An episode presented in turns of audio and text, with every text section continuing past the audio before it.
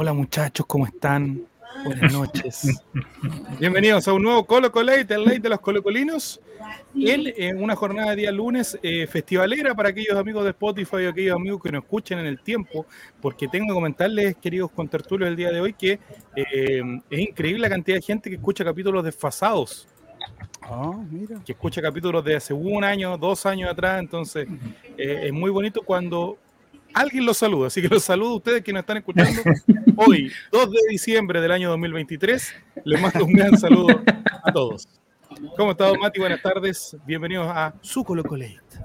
Bien, pues, amigo, aquí estamos. Eh, no sé si vamos a, a defrustrarnos por inventar una palabra, a sacarnos la rabia, a tratar de solucionar el mundo, a ver qué está pensando Quinteros. Y vengo con números respecto, que tenemos que tener actualidad también, pues, aparte de Colo Colo. Pues. Vengo con los números que nos dejó, que dejó el jurado el Rey respecto a la primera noche. Ah, mira, muy bien. Tenemos también. Excelente. Excelente. Don Cabeza Balón, ¿cómo le va? Muy buenas tardes, don Cristian Montesinos. Buenas noches, todo bien aquí. Vamos a, como dijo Mati. ¿Ah? ¿Cómo? Se puede decir su nombre, ¿cierto? Sí. Ah, sí. Mientras no lo diga como me retaba mi vieja, como Cristian Andrés, como ah. fuera chico, todo Federico. claro. Cristian Andrés. Bueno, sí, me, me, me horticaria cuando me, me decía eso. eh, porque ya pensaba, ¿qué güey hice? Eh, no, bien, bien. Tengo un par de cositas de que pasó después en, a la salida. Así que también quiero hacer un descargo contra algunos flights que están ahí. Ah, yo, pensé, que con este había pasado algo. No, no, no, lamentablemente este, tuve que salir antes porque como fui con mi hermana, entonces por un tema ah. de seguridad me tuve que ir un poquito antes. Y bueno, lo voy a decir al tiro. Había un, Dígalo al tiro, nomás descargues, amigo. Dele. Había cinco personas que querían entrar. ¿A qué? No sé. Diez minutos del final, ¿para qué? No tengo la mínima idea. Y empezaron a tirarle botellazos a, a las señoras, porque guardias de seguridad lamentablemente no son. A las señoras empezaron a tirar botellazos. Entonces, innecesario, Y habían, solamente habían dos personas, eh, personas carabineros, señores Pacos, eh, habían dos personas solamente para resguardar esa situación. Entonces, eh, déjense dar jugo porque después ya va a ocurrir lo mismo que sucedió con River en la Libertadores, que van a empezar los turbazos, entonces ya para con la masturbazo y masturbazo y masturbazo puede caer, puede caer una tendinitis. Puede, ¿ah? puede, haber una, puede, haber una, puede haber una explosión. Cristian, disculpa. Bueno, hola, buenas noches, que no nos he saludado. ¿Cómo eh, estás, Buenas noches, bienvenido bien, bien, a su bien. Bien, bien. Oye, yo anoche cuando, cuando entré y cuando salí, había mucho carabinero dentro del estadio. Y es muy raro que no hayan habido cuando estaba en eso. O sea. Habían, dos, habían, habían, dos patrullas y después, eh, aquí sin ánimo de, de burla y nada por el estilo, pero salió el jefe Gorgori a, a calmar la situación. Sí, sin oh, exagerar. Y fue como, y había, eran cinco compadres que estaban ahí puro hinchando, así que aquí iba a entrar a 10 minutos del final a Caupolicán, son los mismos imbéciles que se estaban tratando de pasar eh, desde Caupolicán para llegar a la Garra Blanca. De hecho, un compadre se, se, enganchó todo el alambre de púa en un brazo. Ojalá lo pierda. Le digan grena y lo pierda. Claro, Sí, pero después cacharon la técnica que era como la mitad de, de Caupolicán y ahí se pasaron a Océano y los vimos con Esteban que cruzaron todo Océano para llegar a, a Tucapel, pasaron a sobrar en serio Guatón y después se, se pasaron a la Garra Blanca. En aspectos de organización, don Jeremías, don Cabeza de Balón, ¿cómo fueron los ingresos? Porque eh, nuestro amigo Nacho nos contaba de que había sido bastante complicado el ingreso al estadio, que había mucha gente complicada con entrar, producto de las pocas puertas que habían eh, a disposición. No sé, bueno, don Jeremías entró por la parte de prensa, pero en cabeza de balón, ¿cómo fue el ingreso ayer al estadio? No, bastante expedito. No, no tuve problema. Nos revisaron, habían algunos que se estaban pasando de listos también con rollos de papel, eh, que le revisaban la mochila. Y, pero en general, normal, mostrando el carnet, ni siquiera, incluso nos dijeron, no muestren la entrada, así como muestren el carnet solamente. Así que no, no tuvieron ningún problema. Oye, ¿y usted eh, te fuiste en metro después o no? Sí, sí, nos fuimos en metro. No, bien, bien, nos fuimos como en el ah, minuto 86. En el minuto sí, en ese, en ese minuto. Y no, súper expedito. Y no, no estaba ayer, incluso me fui sentado. Con eso te digo todo.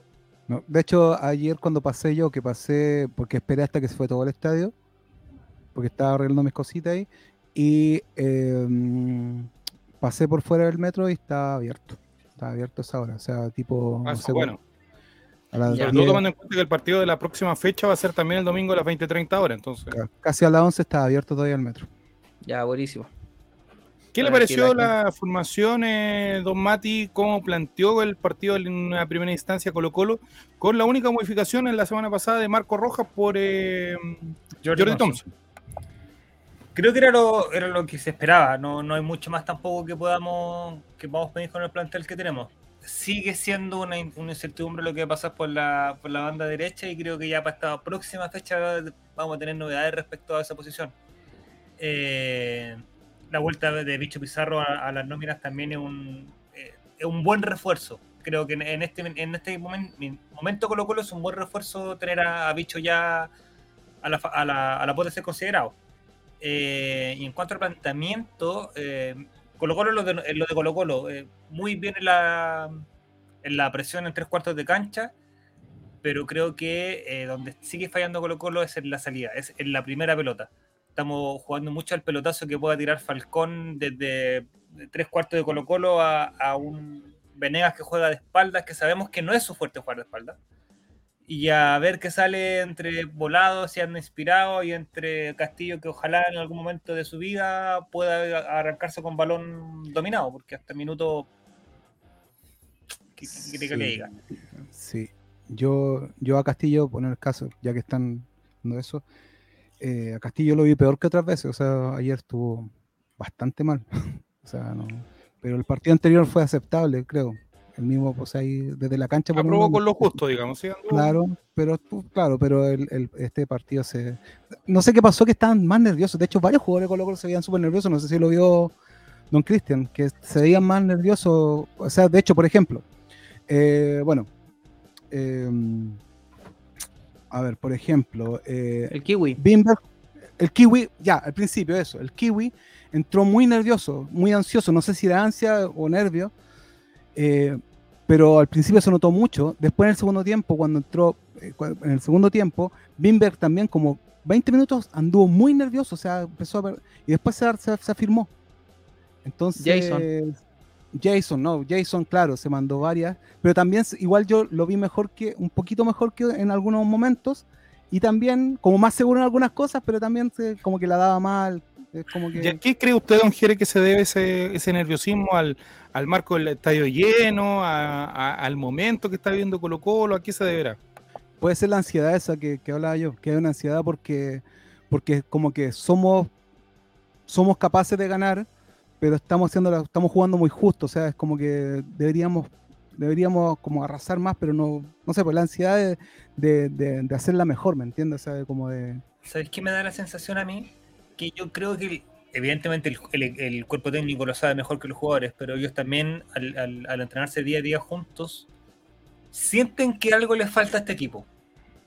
Sienten que de alguna u otra manera, evidentemente saben que se despotenció como venían jugando, piensa que de los cuatro titulares, defensas titulares, cinco considerando a. Saldivia. A, no, no, no. A Cortés, quedan dos.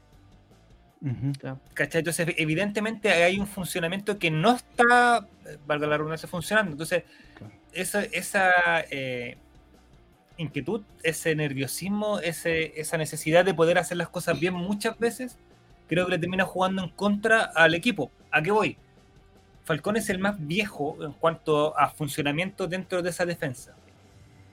Por, por eso da a entender, tuve ahí el partido ayer, Colo Colo iba ganando, que podría fácilmente haber empezado con el nerviosismo, haber empezado a tocar quizás más para el lado, haber aguantado un poquito más, pero Falcón tomaba la bandera y se mandaba hasta tres cuartos con pelota dominada Terminó de centro delantero en un momento. Y eso lo hacía cuando Colo Colo estaba jugando, o necesitaba un gol, o necesitaba empatar, pero cuando vais ganando creo que no tiene ni una necesidad de hacerlo. Por lo mismo creo que él, es la primera salida del equipo también, o se transformó en la primera salida del equipo. Él salimos con el pelotazo, él es muy poco lo que sale Colo Colo jugando como lo hacía el año pasado, que en su momento era Pavés. Yo no sé, algo, algo pasó con él No sé si Pavé eh, fue por un movimiento táctico, un tema personal de él, eh, pero Pavé cuando no, estaba era la primera salida del equipo, era el que se acercaba a los centrales y salía con la pelota de Colo Colo. Que lo hizo harto la semana pasada con eh, Pero la calidad de, su salida, olvídalo. y por eso les comentaba, yo creo que la incorporación de, Vicente, que, que, al menos ya esté presente, es un, es un, buen eh, eh, refuerzo para Colo Colo, porque sin preguntar de mí, creo que francamente a Rojas le doy 45 minutos más de titular y si no aguanta, ténganlo por seguro, el que va a ser, va a ser defensa por ahí va a ser Fuentes. Para poder incluir a Pizarro. Ser Fuentes va a terminar jugando lateral derecho. Yo creo que va por ahí la cosa. Ahora, don Mati Mati, usted que es más joven, que, le gustan las redes sociales, se ha instalado mucho en redes el hecho de que no eh, critiquen a Jason Rojas por el efecto Gabriel Suazo.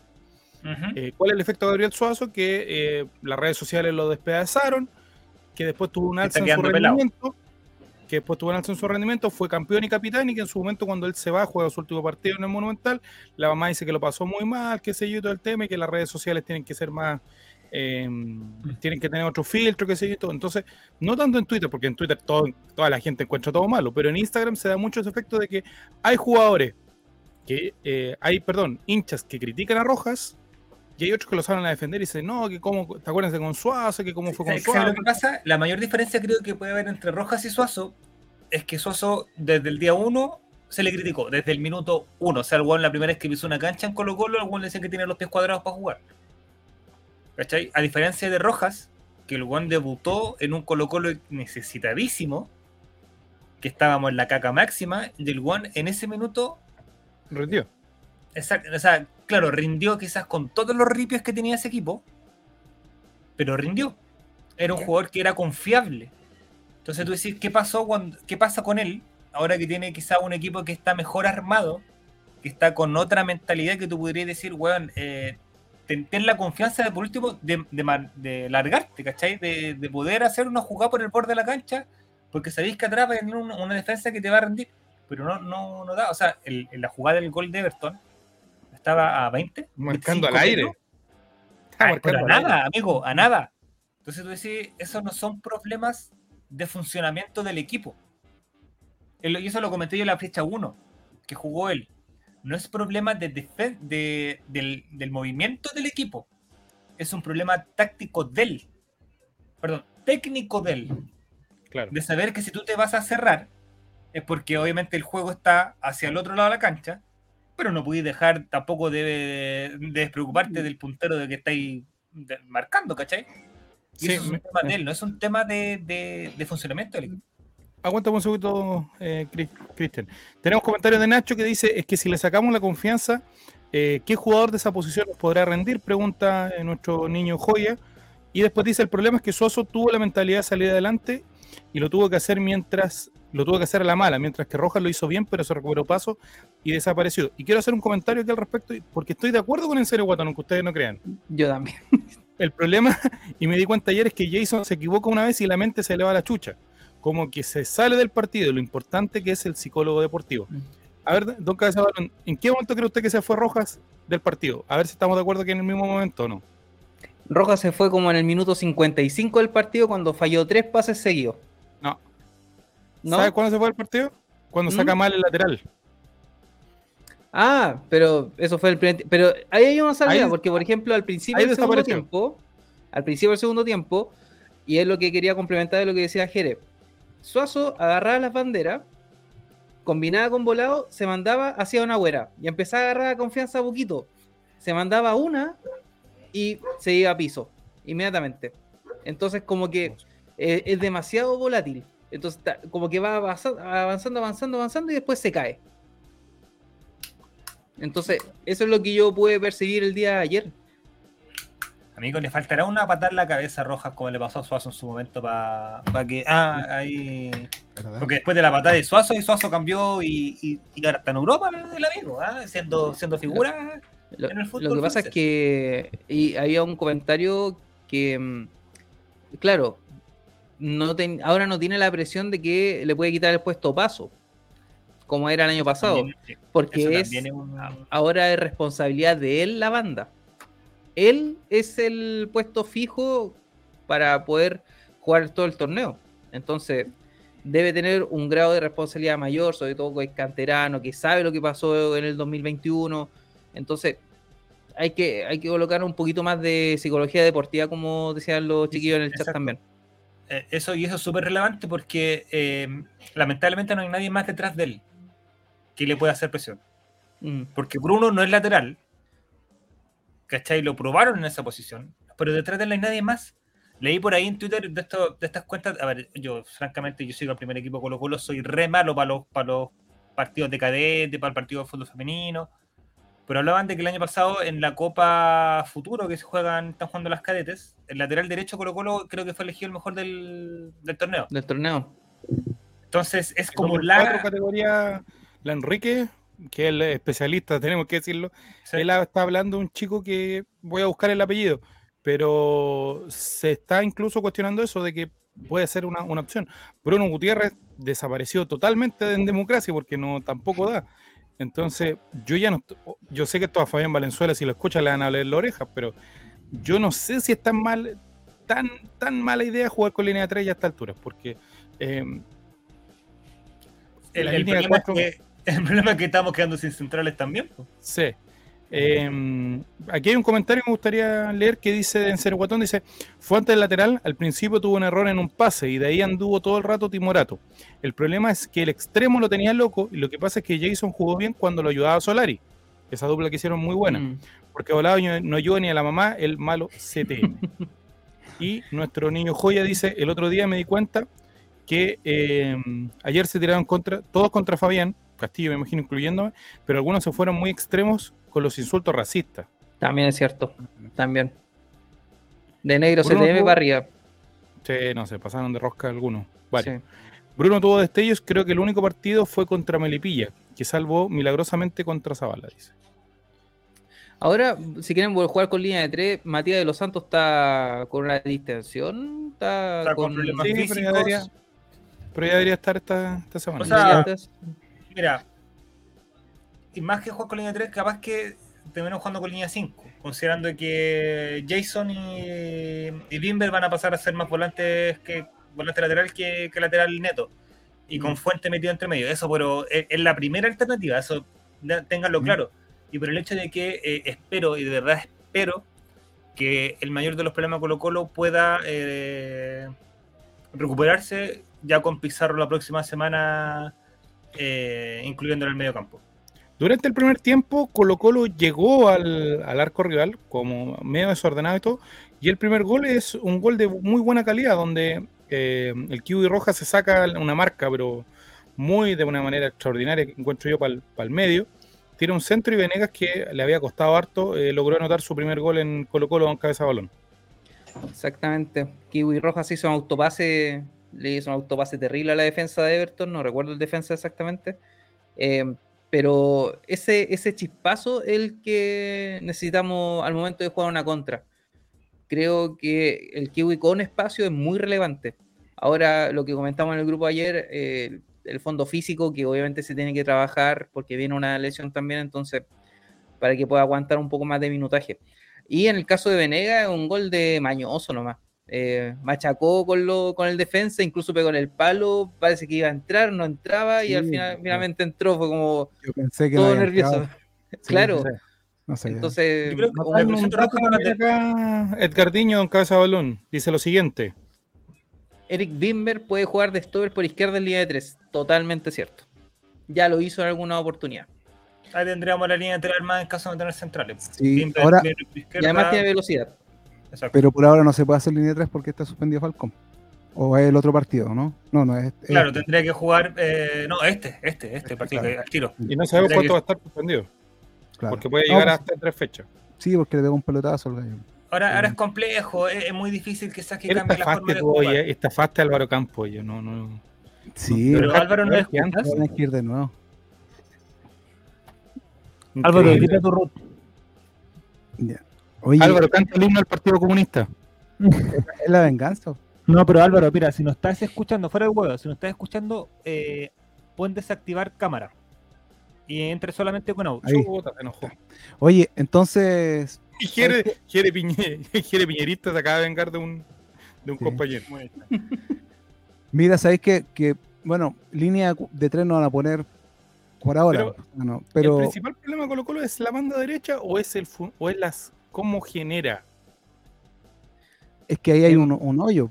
O sea, yo siento que ahí hay un hoyo, sinceramente. Porque me pareciera de que estamos jugando, a ver, voy a hacer una comparación que son siempre odiosas. Pero me parece que estamos jugando como con dos Calule Melende, siendo Colo Colo 2006. Que estamos jugando con dos jugadores que son extremadamente iguales. Falta un Sangüesa. Claro, a eso me refiero. De que mm. Tienen un funcionamiento muy parecido, entonces como que no, como que se chocan en la cancha, como que eh, a pesar de que Fuentes me, parece a mí ayer tuvo un mejor partido que Pavés que Pavés estaba en un... Mm. Mira, eh, ahora, ¿puedo, hacer un comentario que... Disculpen, pero capaz que voy a desactivar la cámara con lo que voy a decir. Y el Colo Gil. Cortadísimo, amigo. Lo dijimos Mañana vuelve a Sí, está bien, pero. escúchame. Mañana vuelve al entrenamiento de Leonardo Gil y muy probablemente. con la sub-15. Sea probablemente, si está bien, el fin de semana sea titular. Ahí la dejo. Lo supo aquí primero. A mí lo que me gusta del plantel, cómo se formó este año o cómo se reformó este año, es que creo que tenemos jugadores para poder plantear el partido de forma distinta. Eso, me, eso es interesante de este equipo. Mm. Tenemos, por ejemplo, a Jordi Thompson, que es muy distinto a cómo juega Marco Rojas, en, en la forma de crear, en el juego. Al igual que Gil. también. Y Palacio. Tenemos cuatro creadores que son completamente distintos. Uno es más retraído, uno, uno hay uno que viene a buscar la pelota, otro que espera, otro que driblea y otro que es más de pase de profundidad. Tenemos para variar insisto, yo creo que el principal problema de Colo Colo pasa por la creación de juegos más allá de quién sean los laterales. ¿Por qué? Porque cuando hay un, hay un, jugador que es capaz de, pedir la pelota, tomar la pelota y hacer jugar el equipo, eh, los defensas tienen que estar más preocupados de qué? De su pega, de defender. Entonces no tiene que pescar la pelota Falcón y tener un pelotazo de 60 metros para ver lo que sale. No tiene que estar Roja subiendo constantemente buscando una pelota que quede en tres cuartos para poder hacer daño y se preocupan menos de lo que tienen, de, una pega que no deberían estar haciendo. Si tenemos un buen, un buen sistema de creación de juego, ya sea que juegue Pizarro que sea la primera salida, o que esté Gil en un momento de como llegó a Colo Colo brillante, que el Juan le entreguen dos pelotas y de las dos sea capaz de armar una jugada de gol, yo creo que el, error, el, miedo a que le vamos a tener en defensa va a disminuir y se va a poder trabajar mucho más tranquilo. Porque en este minuto. Si hoy día Mati Mati, si hoy día Mati Mati, y con esto a lo mejor voy a tener que apagar la cámara, si hoy día yo te digo, Pizarro Gil, Thompson. ¿Qué me dices tú? No. ¿No? No. No, porque ahí está, tiene dos generadores de juego, pero no tiene un volante corte. ¿Quién pega ahí? Sí. Si tú me dices Vicente Fuentes Gil, te la compro. Vicente eh, Pavés y Thompson, te la compro. ¿Cachai? Pero necesitamos, no podemos dejar de tener un one de peso. Mira, hablando de un one de peso, eh, tenemos, seis volantes, En mitad de cacho, que pegue. ¿No será, ¿No será momento también de refrescar un poco el esquema que ya nos tomaron la mano y que con este sistema era muy distinto el, que pasara Bimber con, eh, con Costa, que lo estaba empezando a echar de menos, ya una cosa de loco. Eh, ah, ayer había momentos, ayer había muchos momentos donde Castillo tomaba la pelota, Eric Bimber pasaba por atrás y Castillo centralizaba la jugada y quedaban pagando, pero la defensa atrás era un flan. Volvamos al 4-4-2. Claro, no volver a otro no, El rombo, está pintado para jugar un rombo. Marcelo, ¿cómo está usted? Muy bien, muy bien, muchachos. Eh, justo quería hablar de eso. Hoy día pensaba en que mmm, yo siento que el juego, el, juego, el juego por las bandas eh, ya le tomaron la mano a Colo Colo. Ya obligaban a Colo Colo ayer a centralizar, como decía el chavo. Eh, Castillo centralizado todo el rato. Cuando estaba volado en cancha pasaba lo mismo. Eh, volados que no aportan nada. De verdad no, veo el aporte que tiene volado. Eh, ahí también retomando, creo que el cambio no era Bausat. Necesitaba ahí alguien que rompiera la línea adelante. Y ahí era Oroz. Pero bueno, ya. ojo, ojo respecto al tema de los centros, porque cuando fue en conferencia, le preguntaron por esa situación y dijo que el partido estaba planeado de esa manera. Que la búsqueda de centros, cuando eh, entró Lescano y estuvo Lescano con Venegas, fue planeado de esa manera. O sea, buscar el centro para que uno de los cabeceara o bien poder tener una segunda pelota que quedara en Es que... Como la mierda, seamos sinceros. ¿Cachai? Yo, yo te compro que fue horrendo la, la situación. Pero, ¿qué más puede ser cuando el te está diciendo, bueno, va a entrar y lo que quiero es que, que tiren centro? ¿Cachai? Es que, es que pasó lo mismo que el año pasado, que eh, Colo Colo no sabe resolver partidos cuando el equipo contrario se te viene a meter atrás. Cuando el equipo contrario no viene a jugar, Colo Colo queda ahí, que dice, ¿qué hacemos ahora? Yo me di cuenta muchas veces durante el partido que eh, veía, veía parado a todo el plantel.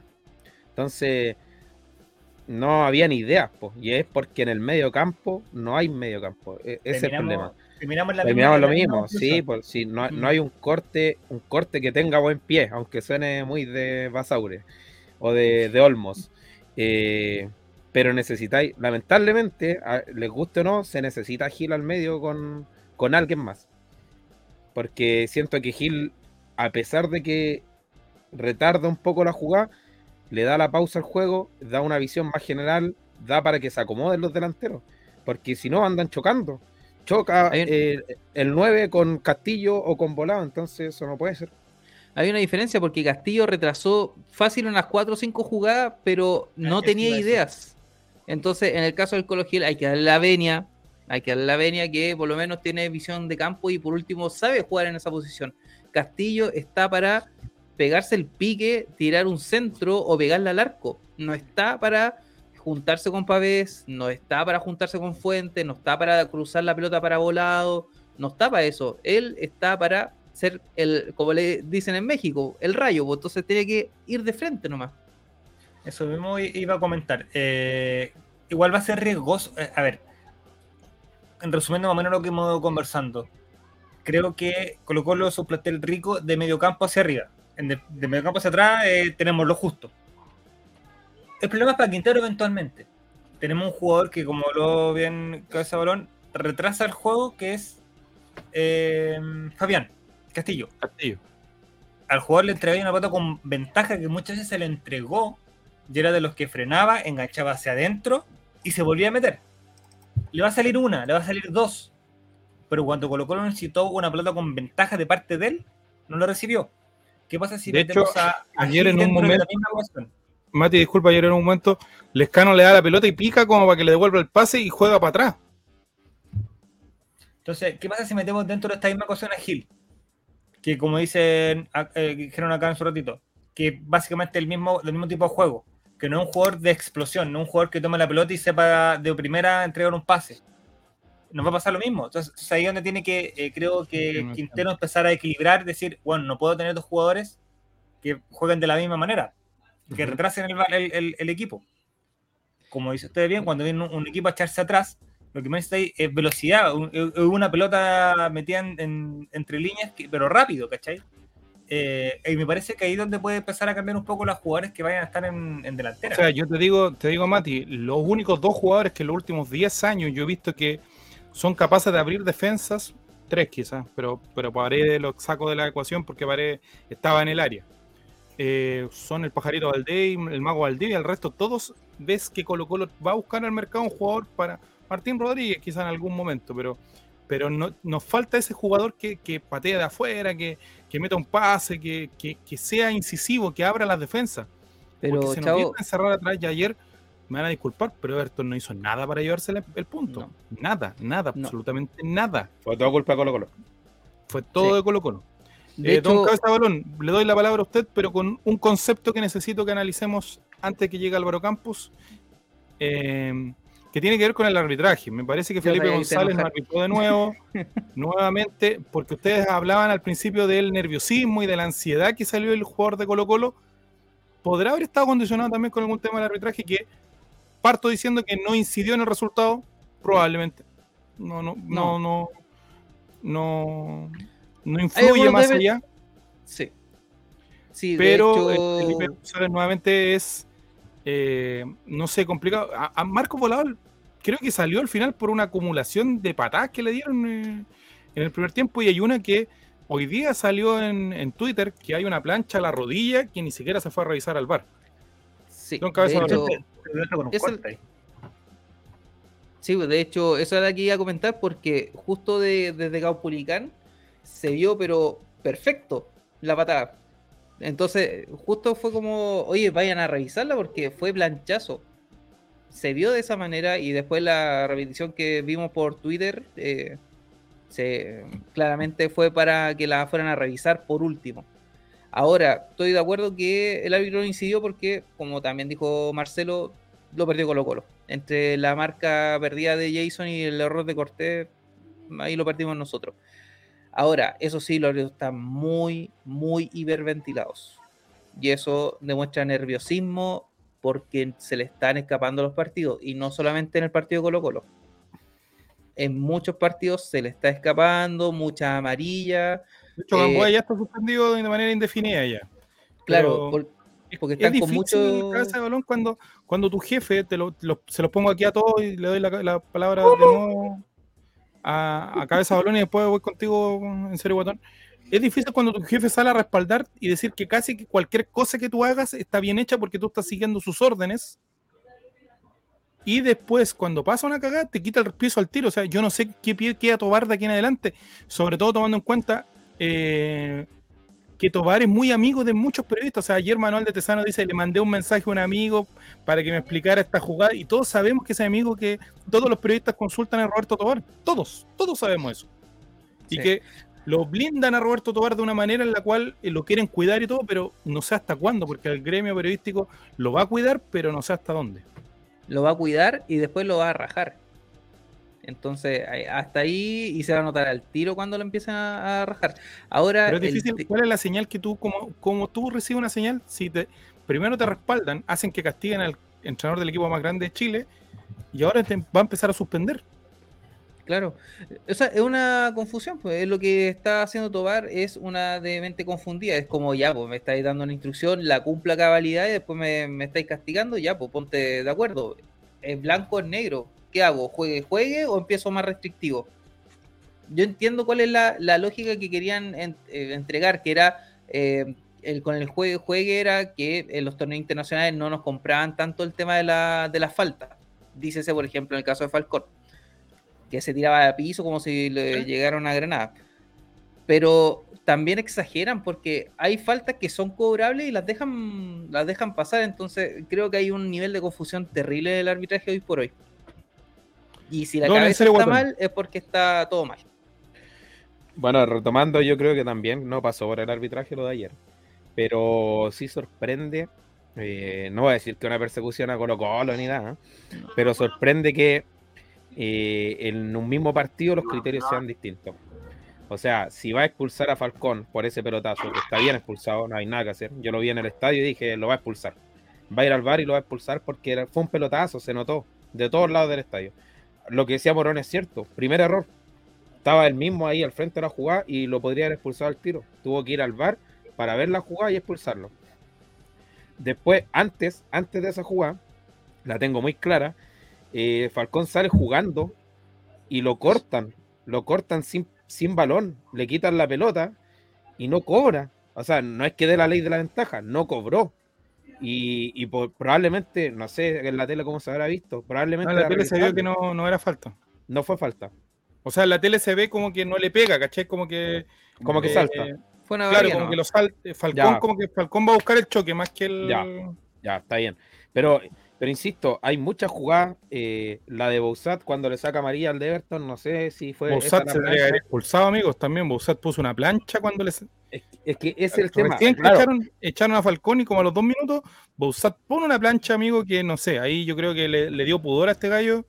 Eh, echarlo, pero era para expulsar a Boussat porque pone la plancha muy. Es que ese es el tema. Se equivocan por querer hacer el juegue juegue. ¿Cachai? Eh, o sea, de hecho, Paqui fue bien inteligente, Marcelo, porque lo sacó al de al que acá, por acá lo dice aquí 33. Eh, planchazo en la canilla y manotazo en el pecho sobre la misma. Y el Paqui termina el primer tiempo y lo saca al tiro porque saben que aparte el, arbitraje chileno tiene una mala costumbre, que es ir al camarín y se dan cuenta de todos los cagazos que se han mandado al primer tiempo y el segundo tiempo salen con esa... compensar. Compensan. Y, ese es el problema del juego de juegue, que los árbitros chilenos son tan malos que al hacer el juegue juegue pasan por alto la regla, el, reglamento del de cobro de la falta.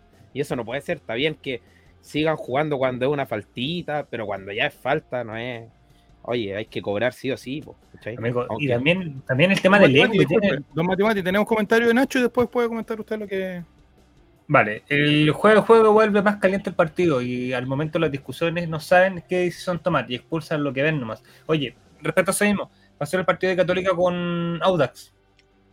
Expulsaron a Saavedra, que fue el que menos hizo. ¿Verdad? ¿Y, sabéis por qué lo vi la jugada? ¿Y sabéis por qué lo hizo? Porque vio que Parot, el Parot se, se ¿cómo se llama? Una cinta azul en la mano. Y Juan pega un empujón. Y evidentemente el árbitro está detrás y ve una mano con una hueá azul le pegando un empujón. Se resuelve este problema y el primero que ve con una hueá azul en la mano es a Saavedra. Por asociación. Por asociación. Buen dato. Por asociación. El chico Valenzuela eh, se avivó ahí porque el chico Valenzuela entre medio de la tole tole pesca a Di Santo y lo saca al tiro. Porque Di Santo era el que se tenía que haber Pegó un mangazo, pegó un mangazo. O sea, yo, disculpen, si a Di Santo no lo llama el tribunal por oficio, cerremos esta cuestión. Mira, es, es, a lo que quería comentar en ese punto, es el ego del árbitro. Lo bueno es saber que son intocables. Eso, eso, a ver, eso es norma general.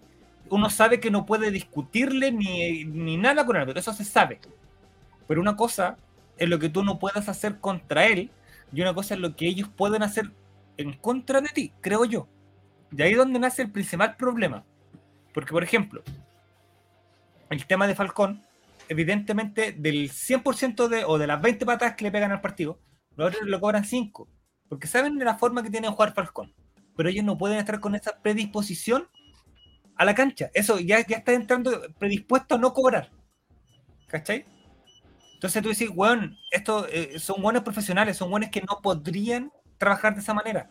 Tienen un equipo detrás que son, ¿cuántos? 6, 7 personas que están entre AVAR, VAR, cuarto árbitro, los jueces de línea si te llaman, te dicen, weón, esto no fue así, tú no puedes decir, weón, no, yo lo que yo cobro, cobro y se acabó. Completo. ¿Por qué? Porque, claro, es fácil después termina el partido, perjudicaste a quien perjudicaste, y después viene tu jefe y dice, ya, dos fechas de, suspensión y se acabó. Porque eso, esa weá, puta, para el equipo que, que, cagaste, no, no, no recupera los puntos, no recupera al jugador que quizás expulsaste no recupera quizá al jugador que se lesionó por esta weá del juegue juegue. Y la weá va a seguir así hasta que, bueno, hasta que terminen quebrando uno. Es que eso se ha dicho en todos lados. Van a esperar a que se fracture uno por el juegue juegue y van a decir, oh, es una mala regla. Y van a volver a lo, mismo de antes. Entonces. Sí, lo que pasa es que no... tenemos comentarios, don Jere, para que lo pueda leer eh, del Gardiño y de Nacho 15. Ok, el cariño dice, a Marco Volado le pegan como bomba en fiesta y se lleva una amarilla por culpa del cuarto árbitro. Lo que dijo Moreno, lo que reclamó ayer. ayer Y Nacho dice, pero si el Colo Ñublense, ah, pero si en Colo Ñublense debió irse Lorenzo Reyes, si fue él el que buscó a Palacios y se dio, porque ese sí que se ve en el estadio. Oye, y mm. ese, ese partido, Pato Rubio terminó jugando gratis. Si en una de las jugadas puteó al árbitro. ¿Cómo el VAR no puede llamar a que revise? Le dijo. ¿Cómo árbitro no te, que te están puteando? O sea. ¿Cachai? Oye, y otro dato. Nuevamente con Everton, no expulsaron a un jugador. Eh, bueno, esta vez está bien expulsado, pero recuerdan que el campeonato pasado, en Viña, eh, expulsaron a Pavés por un golpe que está bien expulsado, pero tenían que expulsar al de Everton y no lo hicieron, porque el VAR no le mostró toda la imagen. Don Mati Mati, si usted eh, ha jugado a la pelota, según lo que yo sé, oh. sabe las reglas, lo mínimo que yo creo que debe saber algún árbitro profesional, pero si el cuarto árbitro te dice, vas a entrar, después del corner entras, el cuarto árbitro entra. Hay dos interpretaciones. Una que le da Daniel Morón y yo creo que varios, que es que si te dicen eso, y Marco Volado de hecho, eh, ejecuta el corner y él entra, porque el cuarto árbitro está diciendo eso.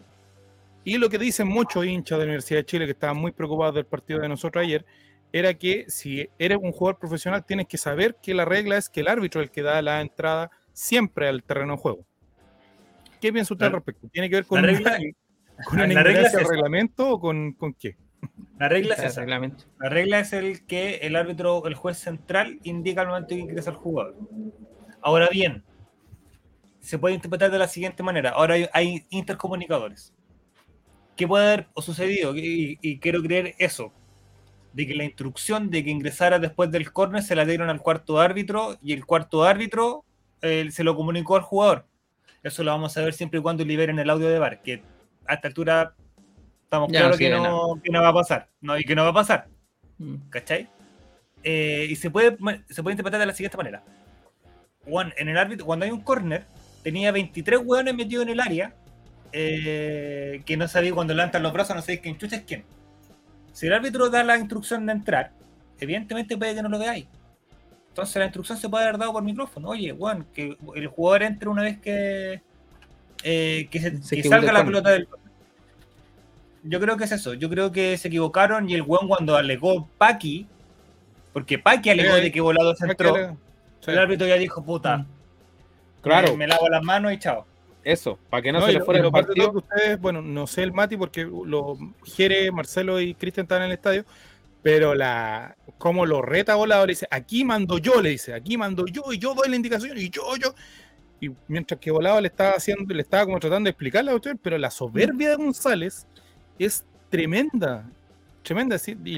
cierto Mati que le dicen eh, aquí le dice, el volado le explica, le dice, weón, el cuarto me dijo que te lo comunicó por el micrófono. O sea que le comunicaste por micrófono. Manda preguntas, así como, pregúntale.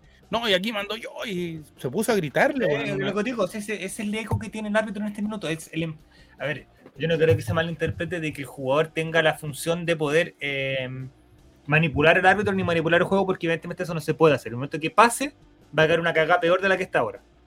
¿Cachai? Pero también tenemos que entender que el empoderamiento que se le está entregando al árbitro tiene que ser en pos de un buen espectáculo. A mí la regla del juego de juegue me gusta, pero siempre y cuando la ley pareja no sea dura para todos. ¿Cachai? De que una falta eh, sea sancionada de igual manera en el partido de Colo Colo, en el partido de Ñublense, en el partido de Guachipato, en el partido de Copiapó, en el partido de que fuera. Bueno, hay patadas, hay patadas que yo entiendo que por la, cuando se empezó a incluir el VAR los primeros partidos, habían patadas que siempre se pegaron y que pasaron a ser expulsiones, al tiro. Bueno, la plancha que fuera, yo me acuerdo que el primer año que el VAR, la, plancha que fuera, significaba expulsión al toque. ¿Cachai? Ahora, ahora no, ahora ya pasan. Pero amigo, cuando ya pegáis, el mismo jugador pega 2, 3, 4, 5 patadas, por último vas a sacar en la María por acumulación, o que el, cuarto, el bar te diga, weón, revisa esta por último porque weón llega pegando 4 seguidas. Pero no pasa. ¿Cachai? Lo mismo que le estaba contando el caso de Audax con Católica. En la estadio de Audax, en este porte. Las cámaras donde la coloqué te muestra todo. Como para que el bar no dijera, weón, te equivocaste en expulsar a un jugador que ni siquiera estuvo metido en la pelea. Entonces tú decís, el buen expulsa y le importa una raja. ¿Cachai? Porque al final de cuentas se queda una cagada y expulsa uno por lado, la weá se queda pareja y todo ya listo, tranquilo, porque expulsaron uno por lado. Pero, ¿por qué no hay forma de decir al árbitro, weón, se equivocaste? Y que ese, ese error no solamente eh, repercute en que el árbitro va a ser suspendido por X cantidad de fechas, porque vuelvo a repetir, la expulsión del árbitro no sirve de nada para el equipo que fue perjudicado, para el jugador que salió de, con molestia porque le pegaron una patada que el árbitro no cobró, o porque el mismo, mira, otro ejemplo, el partido de Ñublense con eh, Cobresal. Amigos, estaba cayendo el cielo de granizos, habían truenos, estaba una tormenta culiada que la gente se tenía que meter dentro del baño. Y el árbitro no estaba ni al lado para parar el juego. Bueno, jugar en una cancha a donde está el estadio de Cobresal, en un en pleno desierto, con una tormenta eléctrica, una hueá más peligrosa que puede haber. Y el árbitro no estaba ni al lado. Si este Juan de. Mm, no me acuerdo de chucha era. No saca la pelota afuera y le dice, Juan, mira cómo está. El Juan sigue jugando el partido. Entonces hay un tema de criterios que, la formación de los árbitros nuevos, porque evidentemente siguen de los antiguos de seguir dos o tres, pero los árbitros nuevos no están teniendo el criterio suficiente, uno, para cobrar, otro, para interpretar, y otro para ingresar a la cancha, porque como lo comentamos, están, están eh, ingresando a la cancha predispuestos a. Y eso es la weá más grave de todas. Porque va a llegar un punto en el que no van a cobrar porque un jugador eh, es bueno para simular. ¿Cachai? Mm. Expulsaron a un weón del mismo, del mismo Ñublense porque un weón de Cobresal eh, simuló, una patada, el árbitro estando ahí, estaba a un metro de la jugada. El bar, en la imagen muestran claramente que no es falta, el árbitro maní, amarilla expulsado afuera. Entonces, no tiene sentido. Sí. Tenemos comentarios del chat Don Cristian Cabeza Balón de Cristóbal, de Nelson López y del Nacho. Exacto. Cristóbal dice, este árbitro creo que tiene problemas. Creo que estamos todos de acuerdo. Lo que sucedió con el Peluca, el Peluca exageró lo que hizo en la cancha. No veo futuro en arbitraje, dice nuestro sub-20. Yo quiero estudiar eso, pero ver que la carrera te la dirige Roberto Tobar, no sé qué enseñará para que salgan árbitros tan huetas. Y creo que hay otro punto que podría agregar de Matías, si me permite, es que los árbitros no entregan tranquilidad.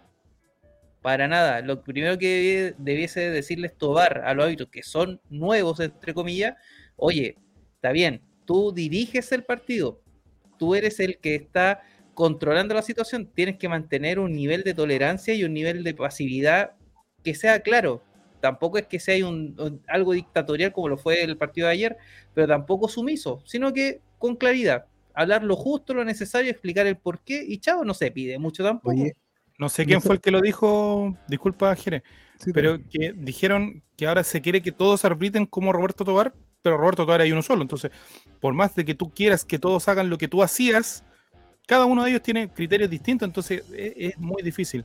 Don Jerez, le invito a que pueda leer el comentario de Lenson López y después eh, su opinión. Sí, Lenson López dice que parece que no hay en todos los. A ver, disculpa. Parece que no hay en todos los cinco continentes que no hay un Pierluigi con línea actual y en el arbitraje chileno tampoco. Eh, ¿Sabes qué? Puede ser, no sé, pregunta, alguna pregunta muy estúpida. Eh, puede ser que el, lo, se ponga muy nervioso por el Monumental, porque debe ser mucha la presión para ellos, y el Monumental se van a la cresta. evidentemente también es un tema de, que, en esta pasada la, hinchada pesa. Es lo que nosotros hemos hablado también por el tema de cuando Colo Colo estaba descendido o estaba jugando el descenso. Oye, le doy la palabra al tiro Marcelo, pero eh, don eh, Álvaro Campos está tratando de hacer las mejores maniobras humanamente posibles para poder eh, estar con nosotros. Don Álvaro, ¿cómo le va? Saludos desde acá. Hola, ¿cómo están? Bien. Esperándola. Estamos, esperamos este momento toda la semana. Puta, ¿qué te puedo decir? ¿Qué, te, puedo, decir? Lo esperamos. Eh, no, es que me, pusieron al aire antes de estar listo. Ah, chucha, ya, ah, perdón. Avisa cuando estés listo, porque no sé cómo, pero bueno. Don, eh, hazlo, con los deditos así cuando estés listo. Ya, eh, retomando lo que decía Mati, y, esto mismo de que quizás en el Monumental es que les da miedo, yo creo que no es eso, yo creo que ya lo hemos hablado, eh, se ha dicho, pero eh, es un círculo vicioso. Si un árbitro, su jefe no le da la tranquilidad, y, el jefe le exige arbitrar como él arbitraba, obvio que se va a sentir asustado. Y ahí, y ahí viene otra cosa. como ninguno quiere equivocarse, todos se lavan las manos. Entonces el VAR no se mete en las jugadas polémicas. El árbitro dice, ya aquí la cagué, me doy vuelta a la chaqueta, no importa si da lo mismo, me tengo que salvar solo.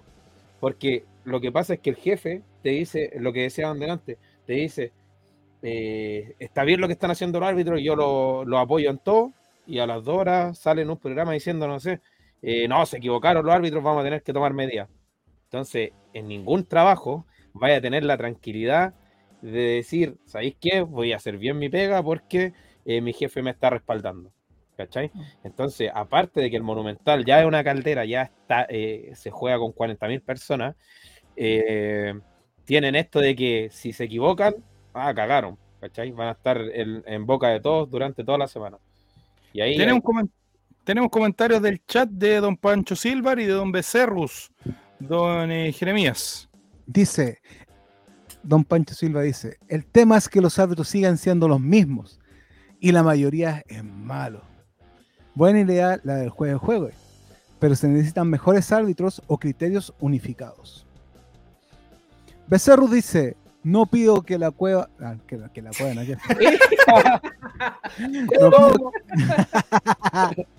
no pido que la nueva camada de árbitros sea sean puros Perluigi y Colona. ya no ya no Coloma después. Jaime Coloma. Pero cómo no van a salir un par de chandías. Y tenemos comentario de don David, don Jerez. Saludos, don Álvaro, desde la civilización. Ahora sí, don Álvaro. Oye, Saludos Pancho desde la Silva, civilización, don- Eh, Pancho. Silva y, y Giro se suscribieron con Prime, por si acaso. Ay, gracias, que- Bueno. Su Prime es la mejora del setup de Álvaro Campos, así que por favor Sí. sigan suscribiéndose. Oigan, eh, ¿me Álvaro escuchan Campo, bien? ¿cómo está? Buenas. Muy bien. ¿Me escuchan bien? Perfecto, amigo. Sí, ¿Me Mira. ven bien? Exactamente. Sí. Sí, ¿Me permiten monopolizar la conversación? Totalmente. Absolutamente. totalmente. Todos estamos Ah, ¿quiere- este minuto. Me Sí, muteo. Vamos a mutearnos. no, no es No, necesario yo. No, no es necesario, Así. pero Pueden, pueden dejar sus pifias, sus. qué sé yo, sus su, sus insultos. no, no es necesario. no, para qué. Tranquilo. Bueno, el, el partido con Everton no tuvo el resultado que todos queríamos, por supuesto. Empatamos, fue un partido muy, muy frustrante. Pero además, incluso antes de jugarlo, era importante porque iba a ser el estreno de, de la nueva camiseta.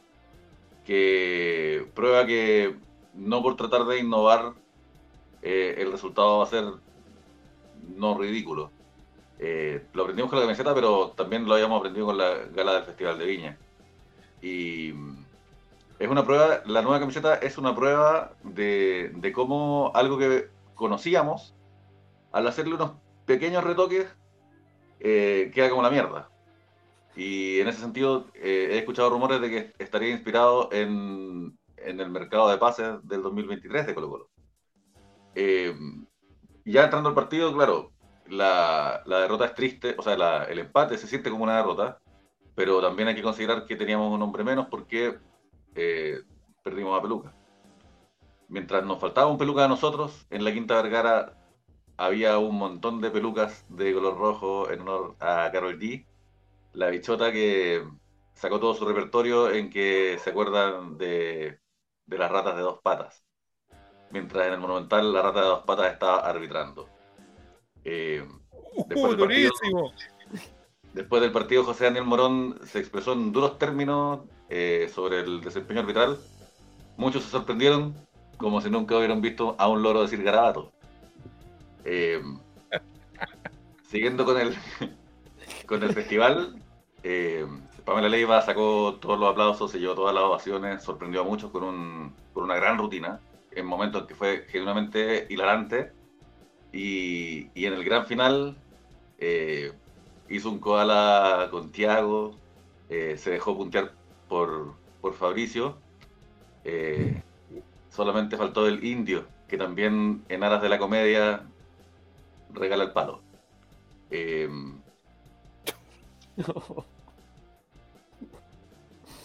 la verdad es que para, para continuar con los, con los paralelismos entre el, entre el festival, eh, hay momentos en que el, el equipo parece una comedia. Eh, pero después de la comedia hay que ponerse las pilas porque viene la competencia internacional. Y ahí sí que no podemos defraudar. La verdad es que, uh, Ups. Casi enfoca el loro. ahora sí, Qué palabra. esperamos que al igual que el Festival de Viña lo salven los jóvenes, que los viejos no conocen ni siquiera sus nombres, pero hay mucho que mejorar. Por ahora el equipo de Colo Colo eh, deja una pésima, imagen y por errores propios. Por eso se le conoce como la selfie de Martín Cárcamo. La conversación está oficialmente desmonopolizada. Aplausos para don Álvaro Campo. Extraordinario análisis de la actualidad que hace usted, don Álvaro Te Campo. juro, yo, yo espero este momento toda la semana, cuando Álvaro Sí. nos empieza a hablar en- por, por el grupo y nos dice necesito, ¿cómo, es- cómo es la palabra? Eh, Conceptos, tópicos. Premisas. premisas, premisas. Permisas. Está rompiendo la cuarta pared, amigo. Le digo. Sí, Amigo, así estamos. ¿Usted no ha visto películas de Marvel? ¿No ha visto películas de Marvel cuando el, eh, el protagonista mira a la cámara? O sea, lo- los que somos más viejos lo recordamos desde Bugs Bunny, Ya, lo cuando mismo, pelea con el dibujante. ¿Viste? Eso mismo. Al público le interesa saber el, el- detrás de bambalinas. Eh, ¿no? Y Nacho, el, nuestro niño joya, mire, eh, diciendo el mundo guarda silencio cuando habla Álvaro. Ah, ¿Viste? mira. Sí. Sí, pues. Eh, entonces, eh, vamos a la, a la última parte del partido.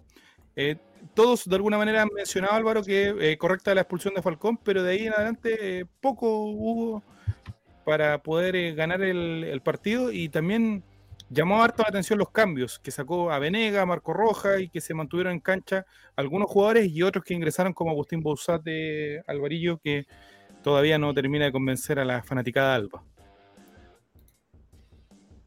¿Cuál es tu pregunta? ¿Qué opina de los cambios? Puta, te voy a ser muy franco. Eh, yo siempre les digo a ustedes, muchachos, que, los partidos, la primera vez que uno los ve, no los entiende bien. Uno tiene que ver el partido más de una vez para entenderlo bien lo que pasó. Y obviamente que cuando se da el contexto Festival de Viña, y aparte un partido tan con ganas Olvidable, amigo, en dos años más no nos vamos a acordar de lo que pasó ayer también. Seamos no, serios. otra semana. Cuando uno sale en, onda, ¿qué es esto? ¿Lo puedo romper? Eh, no dan ganas de verlo de nuevo. Pues entonces, solamente lo vi en el estadio y en el estadio sí eh, sentí que se ensañaron con, con el muchacho de piel negra y creo que además tiene que ver con eso. Mm. Si es que me lo permiten decir. Eh, dígalo, dígalo, dígalo. Creo que el, el, equipo en general no funciona bien. Esta falta de ideas. Eh, no creo que ninguno de los jugadores. ¿Podría ser, algún paralelismo, don Álvaro, entre el holding del Colo Colo All Right, y el plantel de Colo Colo en la falta de idea? O... Más bien en que no se entiende una mierda. Pero el, el, tema es que somos muy dados a singularizar a un jugador, porque el rendimiento individual es más fácil de entender que el rendimiento colectivo. ¿Está ahí? Entonces somos muy de, agarrar el índice así y empezar a apuntar a ver cuál es el queso, cuál es el malo, cuál es el culpable de mm. toda el agua que está pasando. Eh, Jason Rojas, Castillo, Flores, Gabriel Costa, Gabriel Suazo. El otro malo culiado, ¿cómo se llama? El, ¿Qué está ahí? ¿Cuál es el malo culiado? Entonces, yo creo que no pasa por nombres y creo que cada uno de los de los que están siendo sindicados como los malos culiados podrían ser grandes aportes en un buen equipo que funcione bien. Pero ese es el, el, funcionamiento que Colo Colo no encuentra. Creo que en, en, este partido, incluso menos que en el anterior, se vio un, un, retroceso. Es como, me acordé de una frase de Javier Ascargorta sobre la selección chilena, que decía que, cada, que es como una guagua, que cada un paso se manda una cagada. Entonces yo también sentí que el, partido contra Ñublense, aunque lo ganamos al final, igual había sido un, avance porque Colo Colo había vuelto a ganar pelotas en campo contrario. Y esto no se vio con Everton. Con Everton no ganamos ninguna pelota arriba. Eh, o sea, no ninguna, pero, pero ganamos pocas pelotas arriba. El equipo no, no marcó una diferencia física con respecto a su rival. También la expulsión explica eso, por supuesto, pero, pero cuando teníamos la pelota en situación de ventaja, eh, no había un, un pensamiento colectivo. Y eso no es culpa de nadie, no es culpa de uno, porque ninguno de los jugadores sabe lo que está pensando su compañero. Eso pasa cuando un equipo no se conoce. Claro. Es que lo que pasa, yo creo, es, eh, eso. El Colocolino en sí es muy exitista, ya lo tenemos más que claro. Entonces, y no está mal tampoco, si estamos acostumbrados a, históricamente a ganar, a ser el equipo más grande, eh, pero sí se ha pasado un poco la mano con los jugadores. Y ese es el problema, el síndrome de redes sociales. Por redes sociales. PlayStation, amigo, que uno, puede. Hoy día mismo yo que he eliminado la Copa Libertadores, bueno, ya pagué el Play, bueno, lo juego mañana de nuevo, bueno, se acabó. También, pero es que, es que ese es el tema. Yo me incluyo, yo cuando tuve Twitter era un conche su madre, lo debo asumir. ¿Lo era? Eh, lo era, lo era, lo era. pero yo, yo, no, eh, lo eliminé por lo mismo. ¿Cuál le esos robots? No, no lo voy a dar. Bancaba un jugador que ahora están puteando. Eh, sigo. Eh, ¿Era que No, y está jamás. No, pero. Por algo no quería dar el Twitter. Por algo no Tal vez, tal vez eh, Chavito del Colo. No. Ah. Oye, ese conche su madre, weón, que me hace matar vergüenza. Perdón que lo diga, pero ¿me puedo sacar la raya, don Álvaro Campos? ¿Qué conche su madre más grande? Me cagó la vida, weón. Eso. El tema, retomando, el tema es que eh, la, gente, la gente se acostumbró a putear detrás de una pantalla. Eh, y, se ha, y se ha llegado al punto de ir a putear a, a las redes sociales, a los jugadores. Lo mismo que hablaba al principio, lo de Jason es todo un tema mental. Yo encuentro que el loco no es malo, puede ser eh, tronco a veces, lento, porque es muy alto, eh, displicente, malo centro. Eh, pero, como Álvaro pero el loco, el loco mentalmente está mal. El loco se equivoca una vez, yo me di cuenta. Se equivocó en el primer tiempo en un pase y no volvió más al partido. Y eso no puede pasar. Y eso también está influenciado por las redes sociales. O sea, el loco se mete a cualquier red social y ve que eh, Jason culeado malo, anda de estudiar, lo mismo, y lo hemos hecho acá. Eh, pero cuando ya llega al, círculo cercano a los jugadores, se vuelve peligroso. Y ahí hay que tener cuidado, porque está pasando con Jason y va a empezar a pasar con Castillo. Yo encuentro que Castillo no es mal jugador. Ayer le decía a un amigo, yo creo que Castillo todavía no se entiende con sus compañeros. No, yo creo que particularmente el problema y la crítica mía de Castillo, a pesar de que siento que ayer tuvo muy mal partido. Es que es negro. Ah, no, no, Chao, Chile. No, no, no. no. Habló, ese botón de Twitter. Se quedó sin pierna. Es que eso. Después del minuto 70 más o menos. se quedó tiene tres, amigo. Es que físicamente. Ahí se equivocó el, el cuerpo técnico porque yo entiendo, por ejemplo, si yo tengo un jugador que no me aporta mucho, no sé, por ejemplo, Jere, yo tengo un jugador que no me aporta mucho, que no sé, que a lo mejor está perdido en la cancha, pero yo lo quiero, le quiero dar confianza, lo dejo hasta el final del partido. Y eso a lo mejor lo que quiso hacer el cuerpo técnico con Castillo, pero las piernas ya no le respondían. Ya claro, yo de hecho, en una pelota que corrió harto al final, dije, este loco no va a correr. o sea, no, no, la, se esforzó mucho por correr una pelota al final, pero estaba muy mal. Muchas veces, eh, Matías, eh, pasa que eh, Quintero y cuerpo técnico quieren como bancar a un jugador. Lo, hicieron con Costa en su momento, lo hicieron con, con Gil el año pasado, con Bousat, pero que muchas veces... ya no dio nomás, y eso, eso es. El punto está que, retomando más o menos también lo que decía en Cero Guatón, hay un tema de, de que con lo cual uno acostumbra cada cierto tiempo un equipo bien aceitado un equipo que tú te sabes de memoria, un equipo que tú sabes que el 5 la recupera, se la pasa al 6, el 6 al 8, el 8 al 10, el 10 al 9 y gol. Y te lo sabes de memoria y sabes perfectamente cómo juega el, equipo. Estábamos acostumbrados a eso porque venimos de ser campeones, que no veníamos de hace muchos años, pero era un, era un equipo que venía formándose desde el momento que estamos jugando el descenso, ya teniendo algún tipo de mecanismo bien aceitado. Pasamos a una, a una mejor eh, etapa donde logramos salir campeones que el, mecanismo ya estaba bien funcionando, se desmantela el equipo y el, hincha pretende que el equipo juegue de un momento a otro de la misma manera mm. a los dos partidos. Cuando la programación completa cambió. No solo el hecho de que hayan cambiado los jugadores, sino que la, manera en que se preparó el equipo cambió. Hoy por hoy hay muchos que... dicen, no, que hay un error de Quintero y demoró la pretemporada, pero yo lo he dicho siempre, para mí no hay un error en la pretemporada se hizo con lo que tenía a mano, ¿no? No, no, porque si tú me dices en noviembre, Matías, y disculpa que te suba el tono de voz, si tú en, noviembre me decías que después del partido con Betis que ganamos 5-0, que van a empezar la pretemporada después, y yo te pregunto cuántos jugadores de estos se van, y tú me decís no se va ninguno, yo creo que la pretemporada estaba bien que empezara en la fecha que empezó. El problema es cuando llega Quinteros, que le están sacando ahora que fue al mundial, que mucho mundial, que muchas fotos, que la cuestión y todo. El problema es cuando el viejo llega y se encuentra con que se fue la mitad del equipo. es lo que comenzamos al principio. El partido con Coquimbo, disculpa que interrumpa, el partido con Coquimbo, vamos a tener la defensa entera cambiada.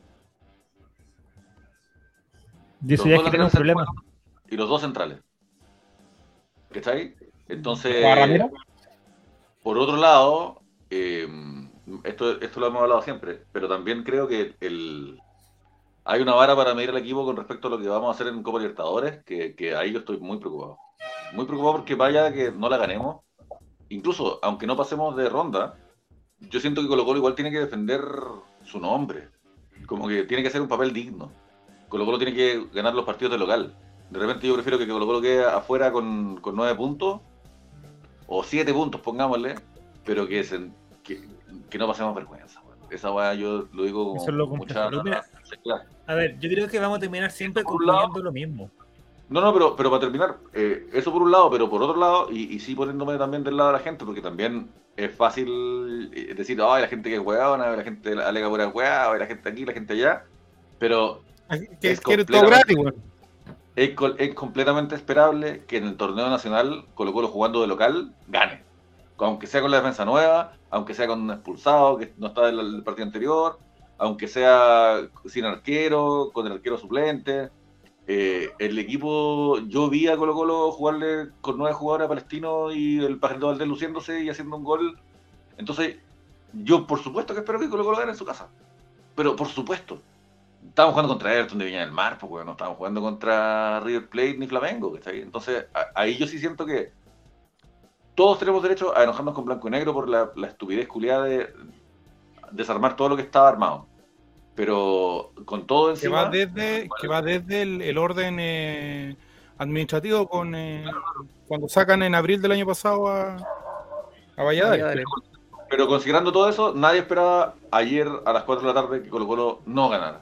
Entonces, igual las expectativas ahí sí están bien calibradas. Yo sí lo esperaba. Ganarle a de local es perfectamente esperable. Ah, yo sí lo esperaba por lo mismo que hemos hablado todo el rato. Eh, no hay un funcionamiento claro en este momento. Y, y, tampoco es que Everton sea el gran equipo. Yo sabía que ayer no se perdía. Pero. pero, pero Everton tampoco juega nada. Pero Colo Colo no está jugando a nada. Es el tema. Pero eh, piensa que Everton, Everton se potenció. A Everton no se le fue ninguno de los jugadores. Se le fue un jugador. Ya, sí, Uno, ídolo mexicano. Mira, la, cuestión. Pero, ayer aguantaron sin Barroso, pues. Sí, está bien, pero, pero, a lo que voy yo y voy a insistir en lo mismo. Este equipo de Colo Colo que se lo campeón el año pasado no fue un equipo que se formó en 12 meses. No, fue en dos años. Fue un equipo que peleó el descenso, fue un equipo que volvió y salió segundo, y fue un equipo que después de dos años recién volvió a salir campeón. Fueron tres años de trabajo completo prácticamente para formar lo aceitado que estaba el mecanismo Colo Colo como quería. Y así todo yo creo que no era como quería Quintero porque no estaban los jugadores ideales. que al final nos faltó Solar y que ahí de ahí no, nunca nos puede recuperar. Don Jere. Sí, mira, lo que pasa es que estaba mirando, porque hablamos harto de Colo Colo campeón el año pasado, y, sabes que estaba mirando las, primeras cuatro fechas de Colo Colo el año pasado. ¿Ya? Lo mismo. Mira, Colo Colo, Everton, Colo Colo ganó 2-0, ¿ya? Perfecto. Colo Colo La Serena 1-1. Colo Colo Audax Italiano 1 a 1 y Guachipato Colo Colo ganó Guachipato. O sea, Colo Colo ni mejor que ahora en esa fecha. Y salió campeón. ¿Y qué partido venía? Venía partido con la U. Venía partido con la U. Y de ahí al despegue. Es que, es, que a ver, es el Quintero, Quintero ya lo dijo. Este equipo recién en la fecha 15 va a estar quizás eh, tácticamente y físicamente al 100%. Y le estoy empezando a creer. 15. Sí. ¿Cachai? Porque evidentemente, bueno, es obvio. Mucho que le hayan traído los refuerzos que le haya querido, como Castillo, como Lescano, que le hayan traído a Ramiro González después de 5 años, lo que queráis.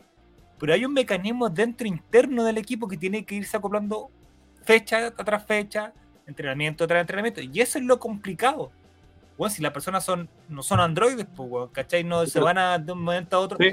piensa en una dupla, para que nos pongamos en, en, contexto, una dupla, Amor y Falcón. Los buenos se entendieron a la perfección y se entienden a la perfección.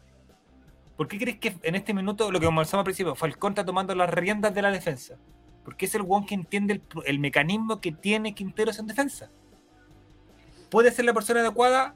Probablemente no lo es nosotros sabemos que Quintero por lo general a Falcón es bien racio, es lo que tiene y, lo ocupa porque le funciona, pero quizás no es, no el, central ideal para él. Pero él en este minuto es el weón que conoce el mecanismo de, la defensa que tenía Quintero titular el año pasado. Sí, disculpe, pero ayer jugó el partidazo Falcón. O sea, yo es por lo mismo, po. es por lo mismo. uno lo ve en la cancha, compadre, impresionante. Es por lo mismo, el weón está en todos lados, pero ese mismo arrebato de querer estar en todos lados es lo que de repente le hace mal a Colo Colo o al mecanismo de Colo Colo, por decirlo de alguna manera, lo que le comentaba yo al principio. Pues si vais ganando 1-0, no tiene para qué el central número uno salir a tres cuartos de cancha del equipo rival con balón dominado. Te genera más un riesgo quería comentar que, una, que una posibilidad. No, yo quería decir que el, todo lo que dice Matías, por supuesto que es cierto, pero la pregunta es que, claro, quizás necesitamos un año y medio o, o 15 fechas, como dice Quintero, para alcanzar un nivel óptimo en el que, puta, le hacemos un partido a River Plate de local, en el que le hacemos cinco goles a Betis, Pero mientras tanto, mientras no alcancemos ese nivel, es perfectamente esperable que en un nivel malo, en un nivel, digamos, puta, Colo Colo yendo quinto en la tabla de posiciones, le gane de local a Everton de Viña del Mar, sin Barroso.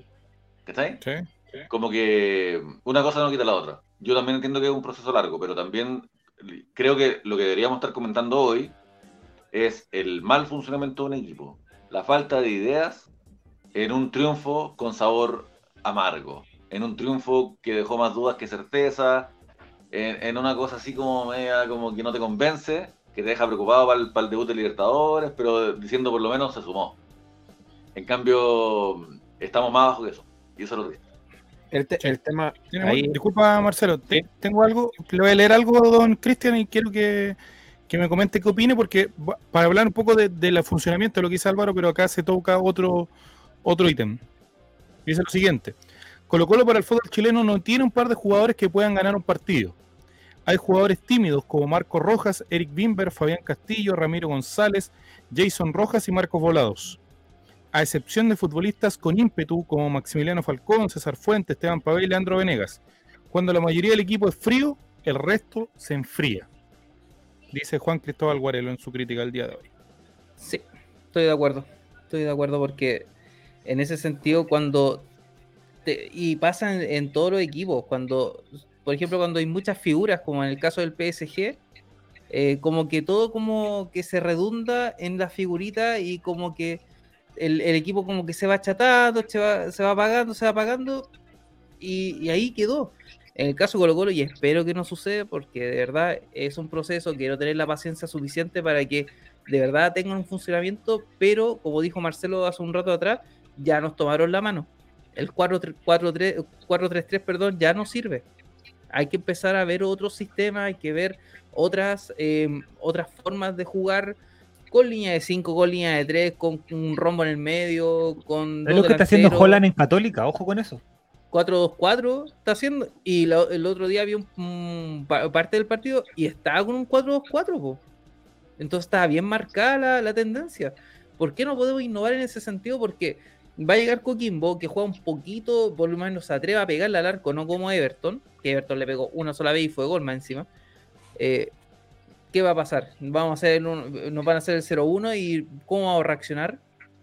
a, pelotazo largo por Falcón, que no tiene que ser la persona que tiene que tirar los pelotazos, sino que tiene que ser Fuentes, Pavés, o en este caso eh, Marco Roja pero Marco Rojas también al principio, y también lo, puede corroborar, que en los, primeros minutos retrocedía demasiado y, como que se frustraba, porque no tomaba la pelota. Entonces, ¿dónde está la generación? Es, que lamentablemente Colo Colo está jugando con un equipo que no es el titular.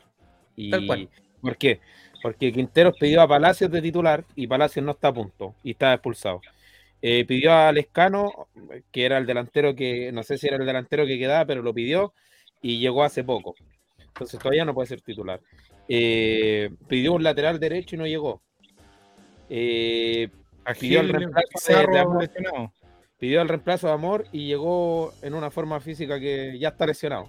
Entonces, yo creo que lo bueno es que no ha empezado la Libertadores, que hay tiempo para eso todavía, mm. que un mes y medio aproximadamente. Mes y medio.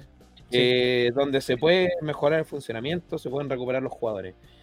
Pero sí estoy de acuerdo con Guarelo en que si tenemos jugadores fríos, se nos enfría todo.